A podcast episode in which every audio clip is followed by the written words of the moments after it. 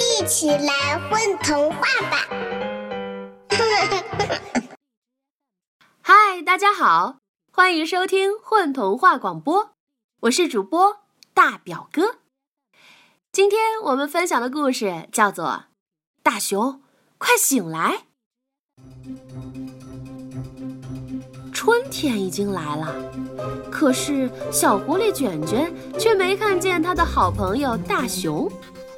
他和小猪一起去找，发现大熊还在呼呼大睡，怎么都叫不醒。这这可怎么办呢？小猪说：“睡太久他会饿晕吗？要不我们找个鼓，猛敲猛敲，把他吵醒。”小狐狸觉得这可不是个好主意。嗯，被那么吵的声音弄醒。肯定会头疼难受的要命。小狐狸想了想说：“大熊很喜欢刚从泥土里冒出来的小草，踩上去毛茸茸的，可舒服啦。要不我们找几根小草来挠挠它的脚心？”他们真的这么干了。大熊痒痒的都缩起了脚，可它还是没有醒。小狐狸又想了想，说：“嗯，大熊还喜欢满山坡开着的花，闻起来香香的，还有一点甜甜。要不我们找几朵花来蹭蹭它的鼻子？”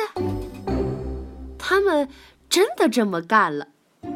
大熊猛地打了一个大喷嚏，把小狐狸和小猪吓了一跳，可他还是没有醒。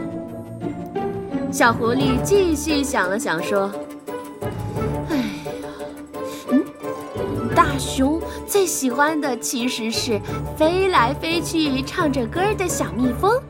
每次遇见他们在唱歌，他都会出神的听上好半天呢。要不我们找几只小蜜蜂来为他开一场演唱会吧？”他们真的这么干了，还找来了好多好多朋友。大家围坐在大熊家门前，听小蜜蜂的四重唱。